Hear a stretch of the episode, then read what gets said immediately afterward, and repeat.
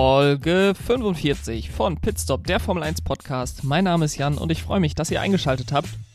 In der heutigen Folge kommt die Vorschau auf den großen Preis von Emilia Romagna oder dem Imola Grand Prix. Wenn ihr diese Folge hört, fahren wahrscheinlich schon die ersten Autos auf der Strecke oder sind schon die ersten Autos auf der Strecke gefahren.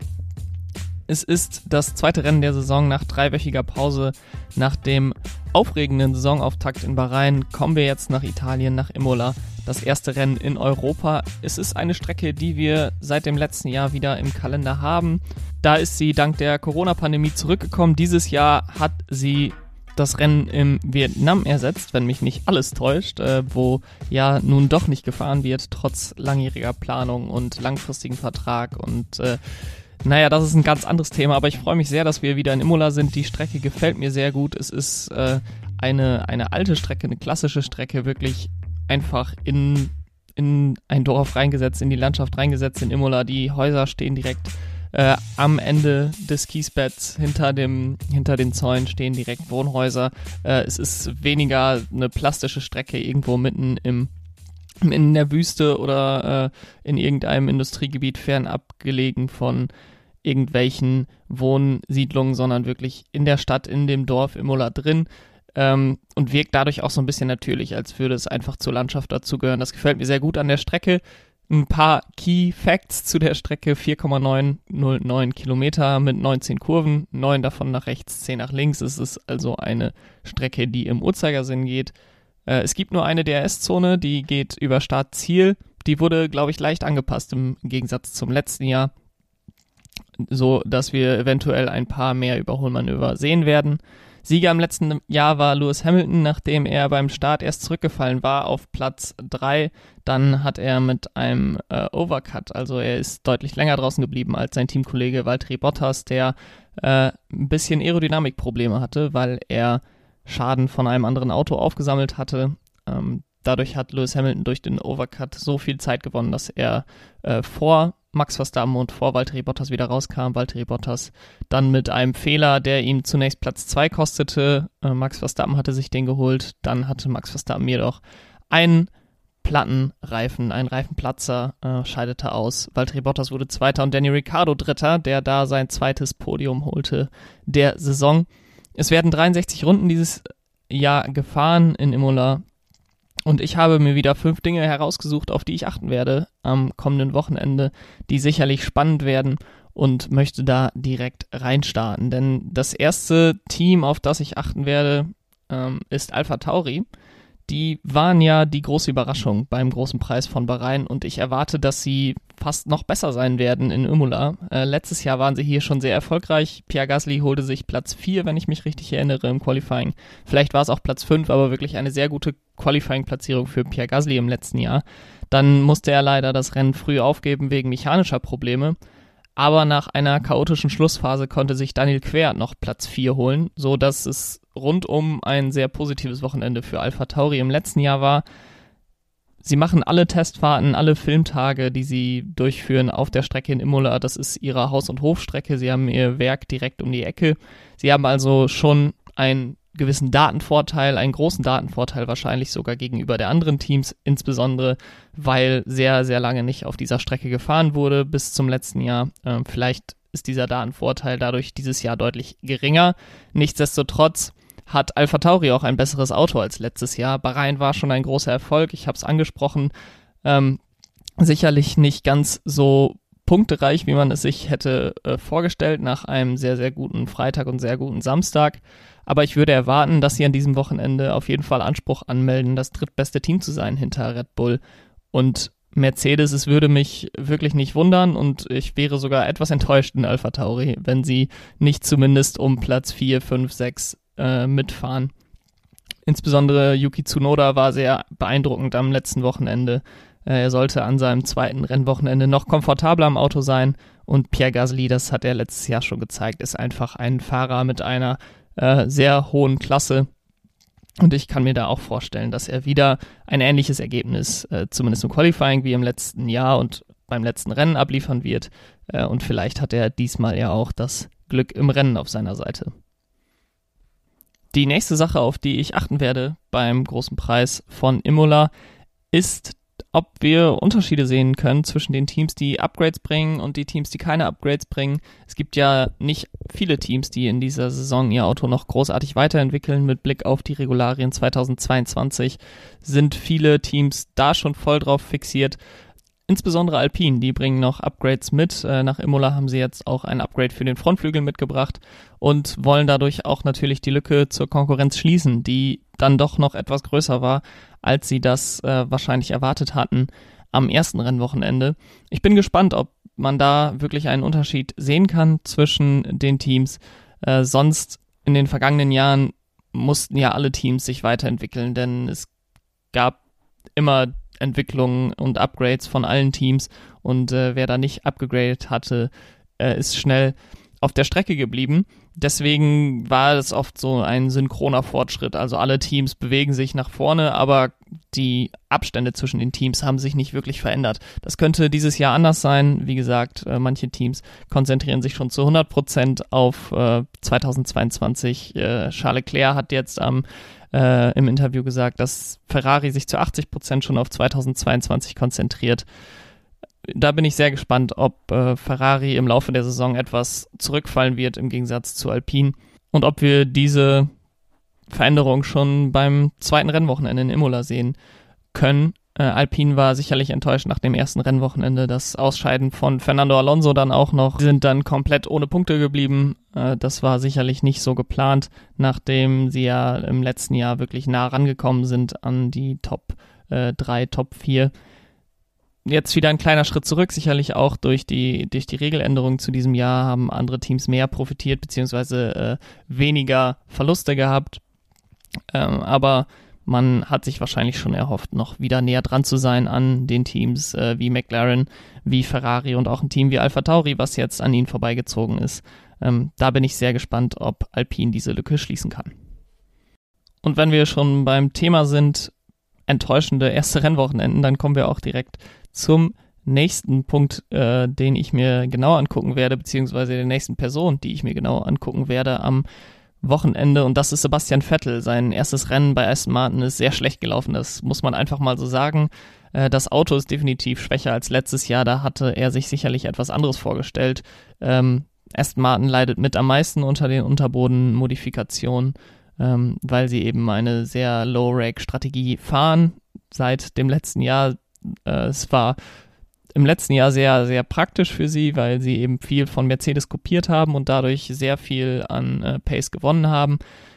Hätten sie an ihrer High-Rake-Strategie, die sie bis 2019 gefahren sind, äh, festgehalten, hätten sie sicherlich jetzt äh, davon profitiert. Aber hätte, wäre, wenn, das Auto ist so, wie es ist.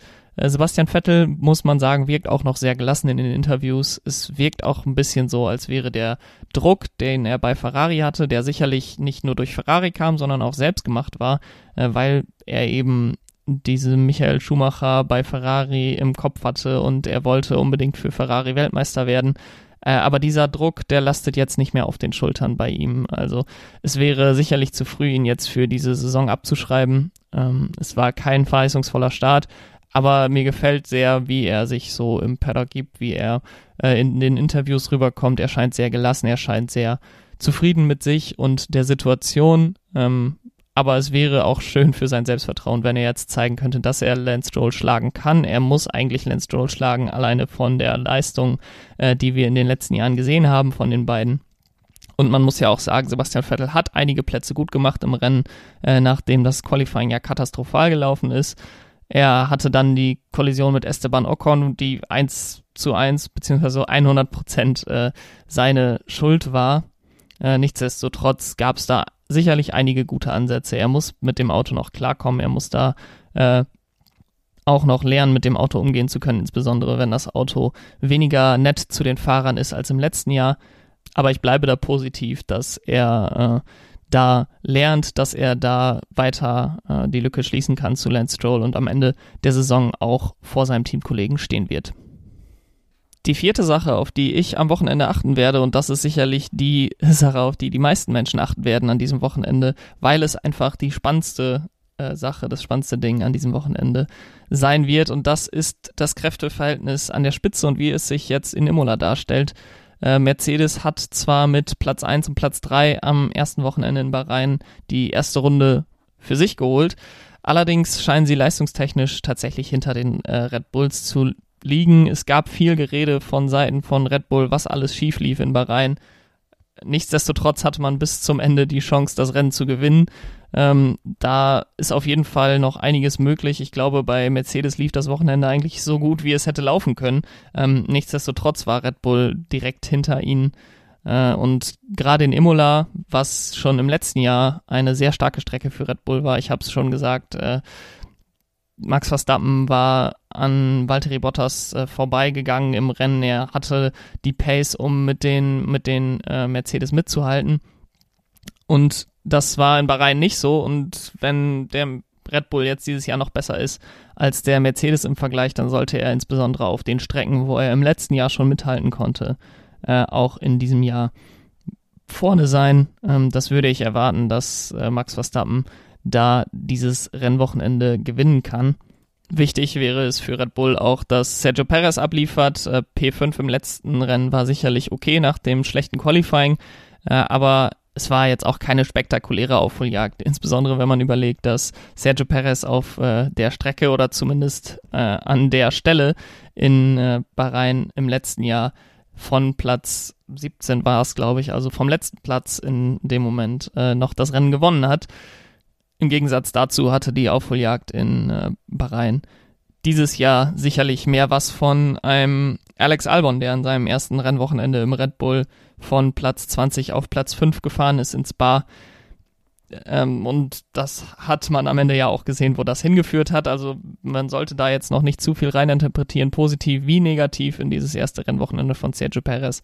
Es wird aber wichtig sein für Red Bull, wenn sie in Kampf um die Konstrukteursweltmeisterschaft eingreifen wollen, dass Sergio Perez konstant gute Leistung abliefert. Platz 5 ist da als durchschnittlicher Platz äh, nicht gut genug. Da müssen Podien her, da müssen zweite Plätze her, da müssen auch ein paar Siege her. Das Auto scheint das herzugeben. Das Auto scheint auch sehr viel besser kontrollierbar zu sein als im letzten Jahr, als äh, das Heck wirklich sehr nervös war, worunter äh, ja Alex Albon auch gelitten hat, äh, wie 2019 auch Pierre Gasly darunter gelitten hat.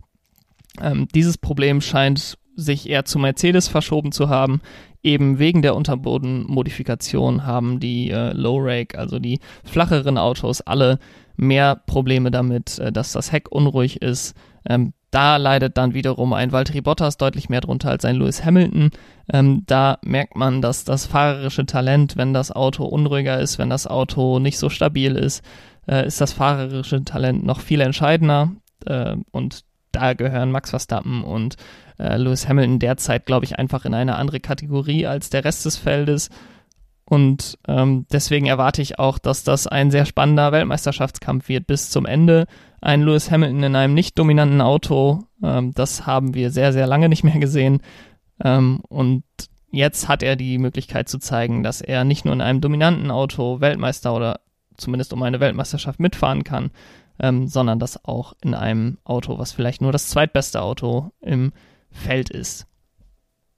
Und als letzten Punkt, auf den ich achten werde, ähm, beim großen Preis von Emilia Romagna, beim großen Preis von Imola, ist die Kiesbett Challenge. Denn äh, nach Bahrain, wo wir ja viel über Streckenbegrenzung reden mussten, geredet wurde, haben wir in Imola damit, glaube ich, weniger Probleme, ähm, es gibt mehr Kiesbetten, die direkt an der Strecke sind, direkt hinter den Randsteinen sind. Äh, die einzigen Kurven, bei denen es eigentlich zu Tracklimit-Problemen kommen kann, sind äh, Piratella, das sind Kurven 9 und 10 und Aqua Minerali, das sind die Kurven 11, 12 und 13.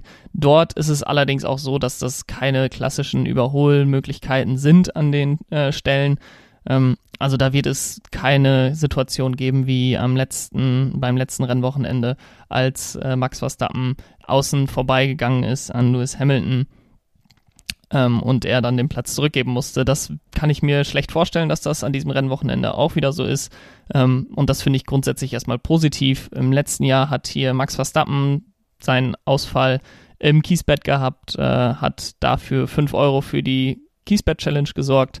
Ähm, Valtteri Bottas hat einen Fehler gemacht, wodurch er einen kurzen Ausritt ins Kiesbett hatte und dadurch Max Verstappens äh, Überholmanöver gegen ihn möglich gemacht hat.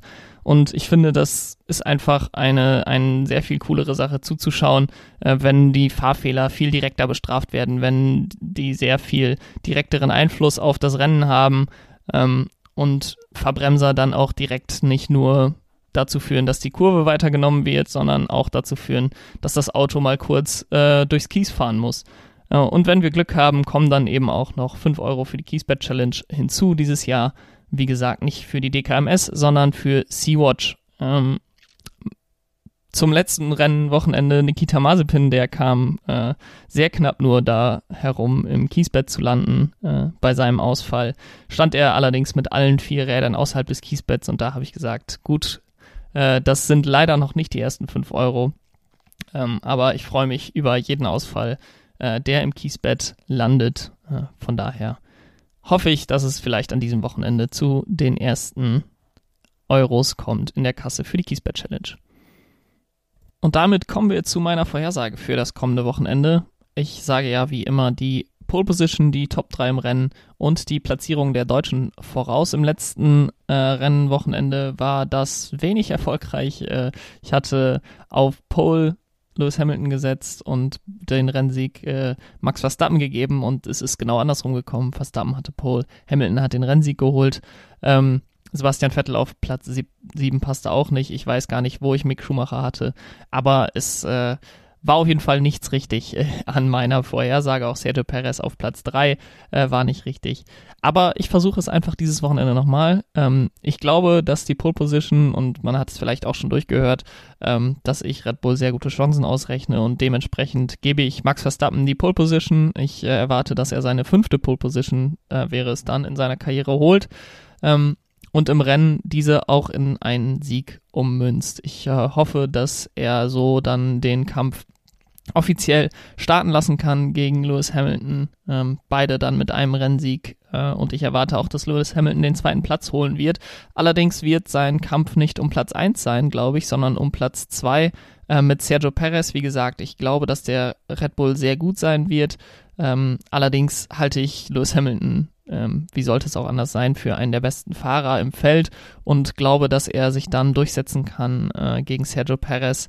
Ähm, auch wenn das Auto vielleicht etwas schwächer wird, äh, wäre.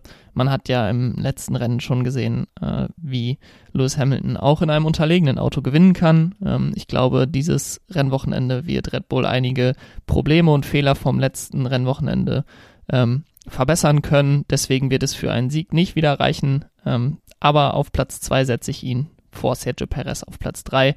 Sebastian Vettel ähm, hoffe ich, dass er Punkte holen kann ähm, und auf Platz 9 sich da erste Punkte holt für diese Saison. Und äh, Mick Schumacher ähm, ist natürlich oft damit verbunden, wie viele äh, Autos ausscheiden und das könnte ich mir vorstellen, sind an diesem Wochenende einige. Der Regen ist auch noch so ein X-Faktor. Ich wollte ihn eigentlich nicht erwähnen, weil dann kommt er sicherlich nicht. Es gibt aber eine ähm, Regenwahrscheinlichkeit am Sonntagnachmittag, die deutlich größer ist als null. Ähm, und deswegen setze ich Mick Schumacher mal auf Platz 14 am Ende des Rennens ähm, und hoffe, dass er so ein recht gutes Ergebnis für Haas einfahren kann. So viel zu diesem Wochenende. Es gab einige News in den letzten äh, Wochen, die ich jetzt auch noch kurz zusammenfassen möchte und äh, starte da mit einer News, die nicht wirklich groß äh, überraschend kam und das ist, dass Nico Hülkenberg offiziell jetzt Ersatzfahrer bei Aston Martin ist. Es ist schon lange inoffiziell gesagt worden, äh, dass er diesen Job hat. Letztes Jahr ist er ja bereits für äh, Lance Stroll und Sergio Perez jeweils eingesprungen, als diese mit ihrer Corona-Erkrankung ausfielen. Ähm, und für ihn ist es sehr, sehr wichtig, im Formel 1-Zirkus zu bleiben. Also, dass er jetzt nicht ähm, ganz untertaucht in anderen Se Rennserien und äh, mit der Formel 1 nichts mehr zu tun hat, wenn er sich wirklich noch Chancen ausrechnet auf ein Cockpit in 2022. Ähm, ich glaube, ich habe es in diesem Podcast schon oft genug gesagt, ich halte äh, Nico Hülkenberg für einen sehr, sehr talentierten Fahrer und äh, hielt es für falsch von Renault, ihn äh, gehen zu lassen und glaube, dass er einer der Top 10 Fahrer wäre in diesem Feld derzeit, äh, aber eben alles um ihn herum recht schlecht gelaufen ist. Ähm, ich hoffe, dass er 2022 ein Cockpit bekommen kann. Äh, ich sehe die Chancen recht gering. Äh, allerdings hat er sich jetzt in die Position gebracht, als Ersatzfahrer bei Aston Martin ähm, diese Chance eventuell sich zu bewahren. Und es heißt auch, dass falls äh, Stoffel Van Dorn und Nick de Vries beide Formel E fahren müssen ähm, bei Mercedes, die beiden Ersatzfahrer, dann soll er auch für Mercedes einspringen können. Und das wäre natürlich eine noch viel äh, größere Chance für ihn, vielleicht sein allererstes Podium seiner Karriere einfahren zu können. Die zweite News, über die ich reden möchte und muss, ist äh, eine, die sich über einige Monate und Wochen aufgebaut hat und jetzt jetzt an einem Punkt gekommen ist, dass wir drüber reden müssen und das ist der äh, große Preis von Kanada. Ähm, der steht nämlich arg auf der Kippe. Die Formel 1 erwartete noch mehr Geld vom Veranstalter. Ich habe irgendwann mal 5 Millionen äh, zusätzliche Dollar ähm, gelesen, aber mit der Aussicht, dass nur eine sehr begrenzte Kapazität an Zuschauern zugelassen wird äh, beim Rennen in Kanada, waren die Veranstalter nicht bereit, das zu bezahlen. Und nun wird das Rennen wohl dieses Jahr nicht in Kanada stattfinden. Istanbul steht als Ersatzstrecke bereit. Ähm, fände es auf der einen Seite sehr, sehr schade, wenn Kanada nicht stattfinden würde dieses Jahr. Ähm, es bietet immer viele spannende Rennen. Wahrscheinlich eins der besten Rennen der äh, jüngeren Vergangenheit, 2011 mit äh, Jensen Button, der da von Platz 20 auf Platz 1 wieder vorgefahren ist. Oder auch 2019, ähm, wo Sebastian Vettel zwar auf der Strecke gewonnen hat, aber wegen einer Strafe dann zurückversetzt wurde auf Platz 2. Ähm, das sind immer sehr spannende Rennen in Kanada. Ich finde, die Strecke hat was Besonderes. Es ist zwar eine, beziehungsweise ein ähm, Straßenkurs oder halber Straßenkurs, allerdings äh, schon mit Charakter, finde ich. Äh, und oft sehr, sehr spannenden Rennen, wie gesagt. Allerdings muss man sagen, Istanbul steht in den Startlöchern als äh, Ersatz, steht als Ersatzstrecke bereit und Istanbul war für viele im letzten Jahr das beste Rennen der Saison. Ich denke, ähm, da würde man auch nichts falsch machen, alleine vom Unterhaltungswert. Ich fände es allerdings schade, wenn das auch bedeuten würde, dass, dass, äh, dass der große Preis von Kanada in Montreal komplett aus dem Kalender verschwinden würde, also auch für die kommenden Jahre. Ähm, das fände ich wirklich sehr schade.